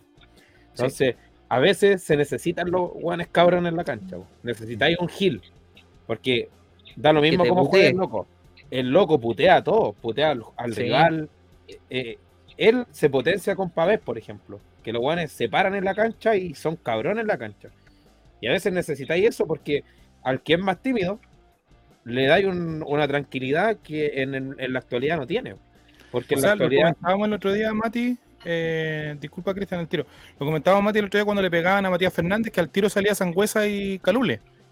Ayer le pegaban a volado y era una... Nadie, es que nadie reclamaba. volado como para aguantar. A ver, yo voy a mantener mi postura desde, la que comencé un comienzo. A este Colo Colo, por más que nosotros podamos criticar la defensa en este minuto, que es básicamente lo que más se movió del equipo, a este Colo Colo le falta alguien al medio, le falta encontrar el equipo titular partiendo por el medio campo que, debería ser eh, el que quiera Quintero, solucionando ese problema. de la creación de juegos, de quien sea el primer volante que tome la pelota y distribuya, Colo Colo va a mejorar. ¿Por qué? Porque van a, cada uno tenéis que hacer la pega que corresponda. ¿no? Vamos a tener a Falcón tirando pelotazos a 65 metros, no vamos a tener que ir a buscar a que Venega baje cerca de los centrales a que le llegue una pelota, Juan, porque se pierde el sentido completo de tener un Juan que aguante arriba. Volvamos al 3-5-2, Juan. Tenemos un comentario de Nacho, don Cabeza Balón, y usted después comenta lo que nos iba a decir. Sí, eh, Eric, jugador tímido, ese es el único que ha hecho hasta ahora de algo decente, siendo que no, eh, se nos fue una pieza fundamental como Suazo. Sí, eh, sí, estoy de acuerdo, ha jugado bastante bien Eric Wimber. Ahora. Es tímido, es tímido. Pero, pero una cosa es que juegue bien y otra cosa es que sea un poco más retraído. Porque aparte de jugar bien, a veces, como decía Marcelo, hay que ser cabrón, hay que boquear. Y esa cuestión lo tiene Gil, esa cuestión lo tuvo, lo tiene Falcón y lo tuvo Lucero. Porque Lucero, por muy buen delantero y hacía jugar al resto, el Juan también boqueaba a los defensas centrales. Entonces, el año pasado teníamos uno por cada línea de, juego. Y, y, Bimber es bueno, es muy bueno. ¿Sí? Pero, me, da la, me da la sensación de que si viera un, rival a empujarlo, él se queda parado y se va para atrás. Mm. y, también se ve un poquito, o sea, ha, jugado bien Bimber, pero lo que digo yo, en los dos partidos que he ido, los, últimos dos partidos, como que ha tenido un, espacio de tiempo que, que, empieza a equivocarse, mm. como que se pone nervioso. Ahí hay un espacio, un corto, un corto espacio, pero se pone nervioso en el momento. Sobre todo en la entrada del segundo tiempo, las dos, las dos veces ha pasado eso. Pero yo no sé, yo opino Álvaro que este no va a ser el equipo titular de Colo Colo ni eh, el equipo que va a terminar en la fecha 30, cuando digamos este no, se va a acercar a esto que estamos viendo hoy. ¿El equipo que no volvió a dar el descenso, ¿cierto? En la fecha 30, el equipo que tengamos va a depender del director técnico que tengamos. Oh, wow. Oh. Ah, ya te pusiste como lo es. Cheito Ramírez, Cheito Ramírez, estoy preparando. Algo más, sobre, algo más sobre Fernando Villegas, que creo que él nos mal acostumbró a un análisis basado en, en subjetividades, como que tener pachorra, que esa weá. Amigo, Nacho no eh, tiene idea de quién es Fernando Villegas, amigo. Nacho, un niño de 17 años. 17 años. Cuando la gente eh, sabe mucho del pasado, hay muchas, lo quiero decir así, hay muchas formas de, comillas, saber de fútbol. Eh, algunos saben mucha estadística, algunos saben mucha historia, algunos son buenos para leer el, lo que está pasando en el partido. Y me parece que lo que, lo que pasa con Fernando Villegas es que, pese a que sabe mucho de historia, carece de, la, de los elementos necesarios para hablar de fútbol y por eso siempre está, no hablando de fútbol, siempre está hablando de, todos sabemos que le hablaba mal de Guede porque había un problema personal ahí. Y siempre da la impresión de que, de que habla desde un lugar... Pero amigo, ¿está hablando de Fernando Villegas o con Cristóbal Guarelo? ¿Cuál es la diferencia? Ajá. ya, dele, dele, dele. Eh, mm. no, pues que, que habla de un lugar que, que evita la cancha, para centrarse en lo otro, que qué es eso de un jugador frío, weón. De verdad. ¿Alguien sabe lo que es frío, lo que es caliente? Cuando, cuando un guante cae mal y habla mucho, decís que es que se sale del partido, que se pasa de rock, que se lo, se, lo comió el personaje. Si es que no habla, es que es tímido, le falta esto, le falta lo otro.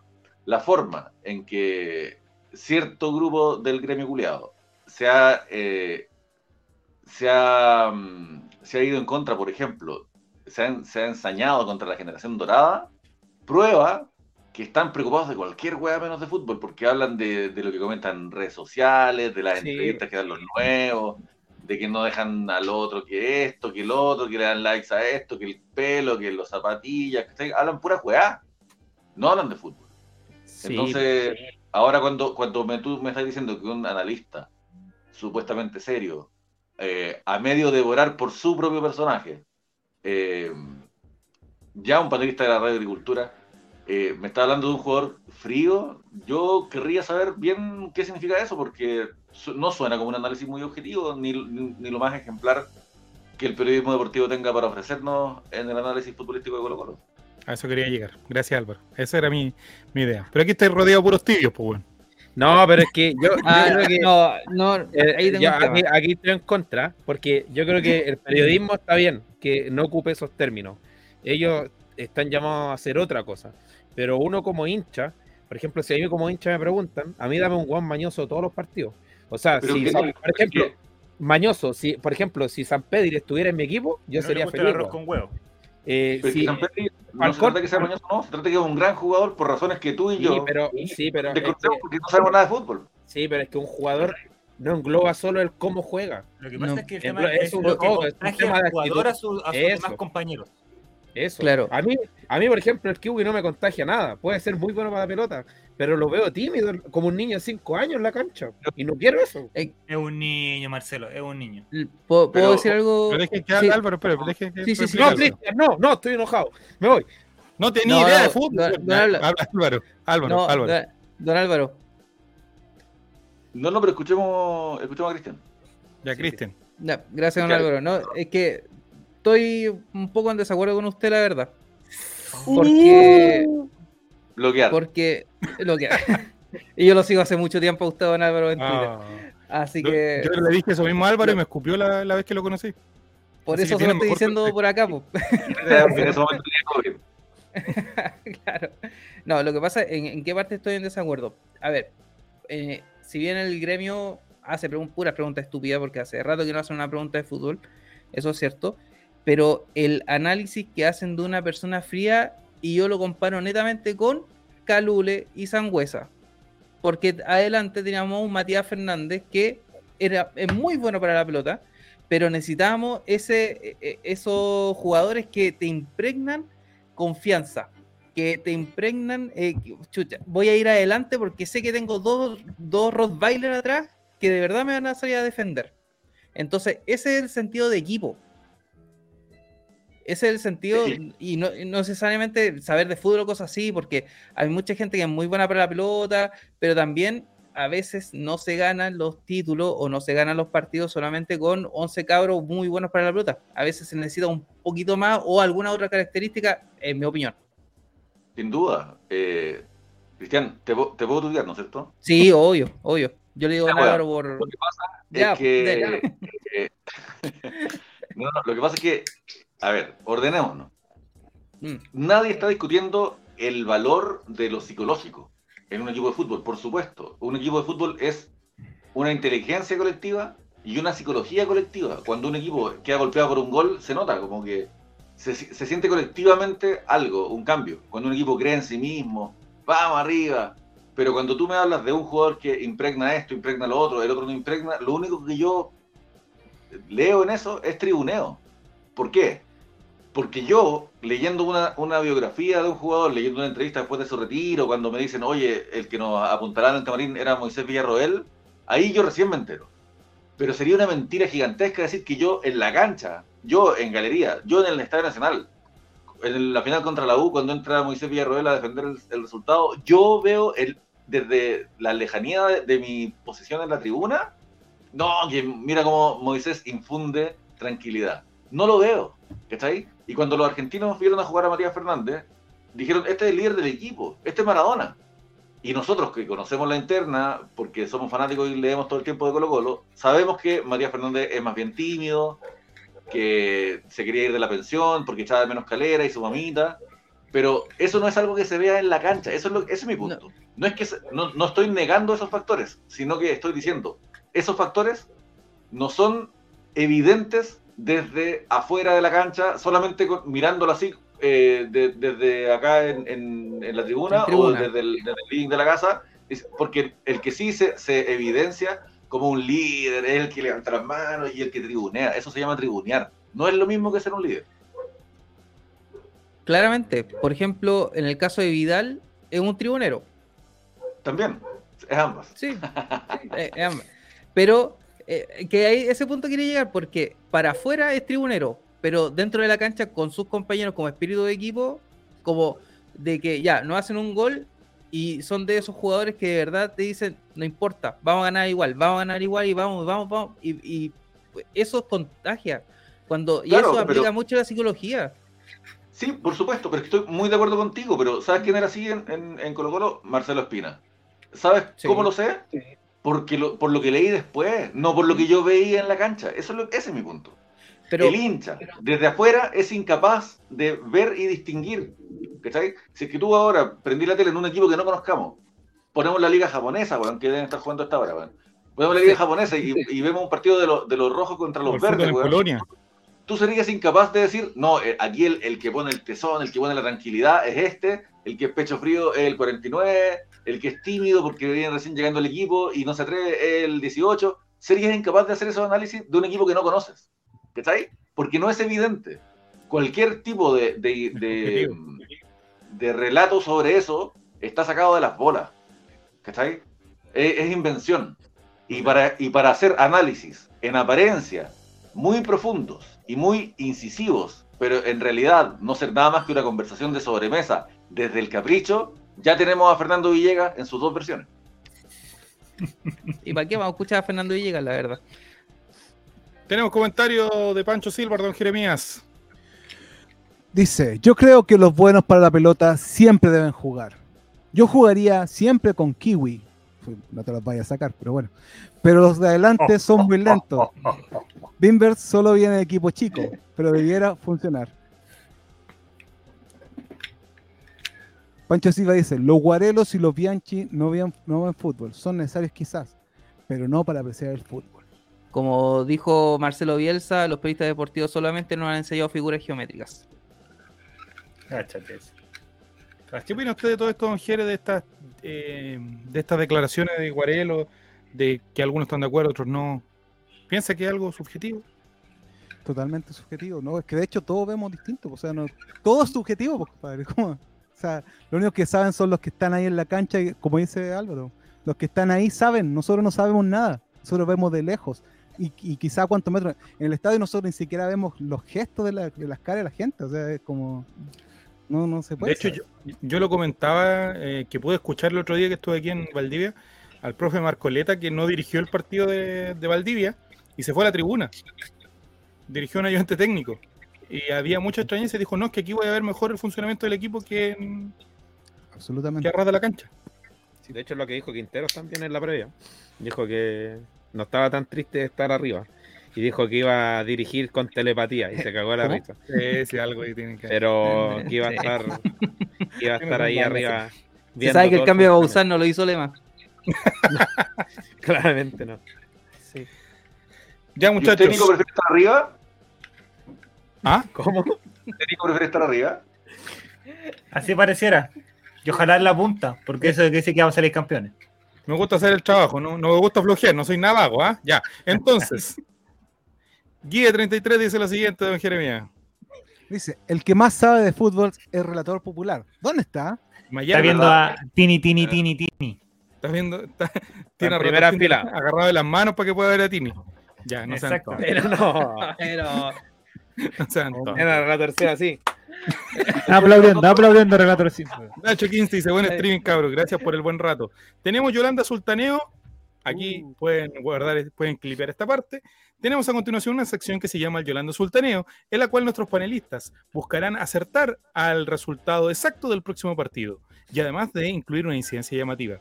Si tú quieres que tu marca esté en este segmento, contáctanos ahora en la siguiente página que te va a indicar Matías Ríos contacto arroba allright.cl. Nuestras ejecutivas se están esperando. Nuestras ejecutivas están 24-7. A tu llamado. 24-7, a cualquier hora. ya. ya. Tu marca podría estar aquí. Sí, tu marca. o aquí, mira, aquí.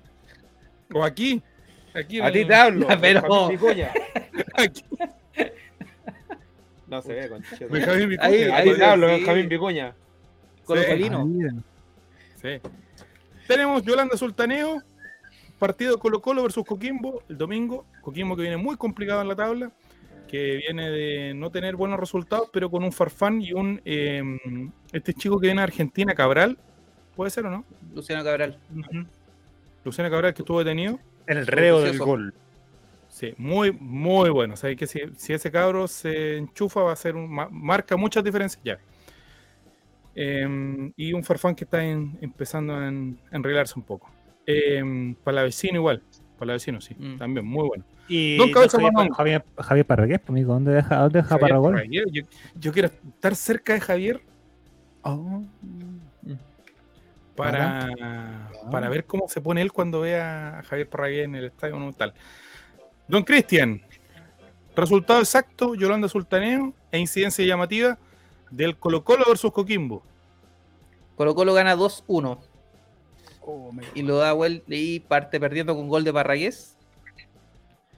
Lo celebra, ¿no? Eh, eh, no, no lo celebra. No lo celebra. No, y. Y por parte de Colo Colo, eh, Lascano y Venegas. ¿Quién es Lascano? Incidencia llamativa en Lescano, Lescano. Incidencia llamativa que vamos a cambiar el sistema. Vamos a jugar con línea de 3 y a Quintero lo van a expulsar de nuevo. Me cagó, me cagó con la incidencia. Don Álvaro Campos, Yolanda Sultaneo, marca, insertar marca. Eh, yo creo que ganamos 4-0. Incidencia llamativa. ¿Quién hace los goles? No, no, 5-0. Ya, 5-0. ¿Quién hace los goles? Eh, Venegas Lescano, eh, Castillo, eh, Fuentes y Jason Rojas, de un cabezazo. Ya. Poker. Incidencia llamativa, eh, se quema el brazo en un festejo Venegas. Cuando salta la chispa. Don Marcelo. Ya. Yolanda Sultaneo. Yo creo que no, Colo no, Colo, no, he terminado mi- no. Ah, perdón. Ah, ya, ándale. Ya. Colo ¿Ah? Colo gana, gana 3-0.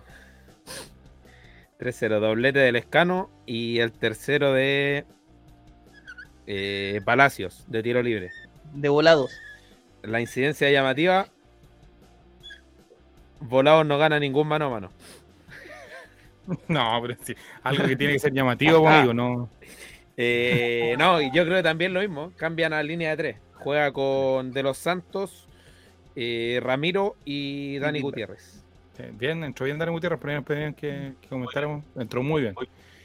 Tenemos Yolanda Sultaneo de Guille 33, Don Jere, y después da el suyo. Dice Colo Colo 2-0. Ramiro y Bousat, incidencia llamativa. RP es detenido por lanzar insultos gordofóbicos en contra de Mono Sánchez. Sí, mira, yo creo que Colo Colo gana 3 a 1. Ya, eh, goles de eh, Lescano, ¿sí? Eh, Rojas y Ramiro. ¿Ya? Ha estado avanzando bastante con el cabezazo en el, en el defensa. ¿Ya? Y el, el, el 3-1, la incidencia que tiene que ver con el 1 es que Cortés se come otro gol. Oh. Cho. complicado. Tenemos comentario de Pancho Silva y Yolanda Sultaneo de Nacho, Don Mati Mati. Eh, Colo Colo 1-0. Jugará a la, la pantalla, el gol weón. será de Venegas. La incidencia llamativa la sacaron, eh, le sacaron amarilla a Mono Sánchez. Pero ¿por qué tiene, que- tiene que ser llamativo, pues, amigo? ¿Por qué le sacan amarilla?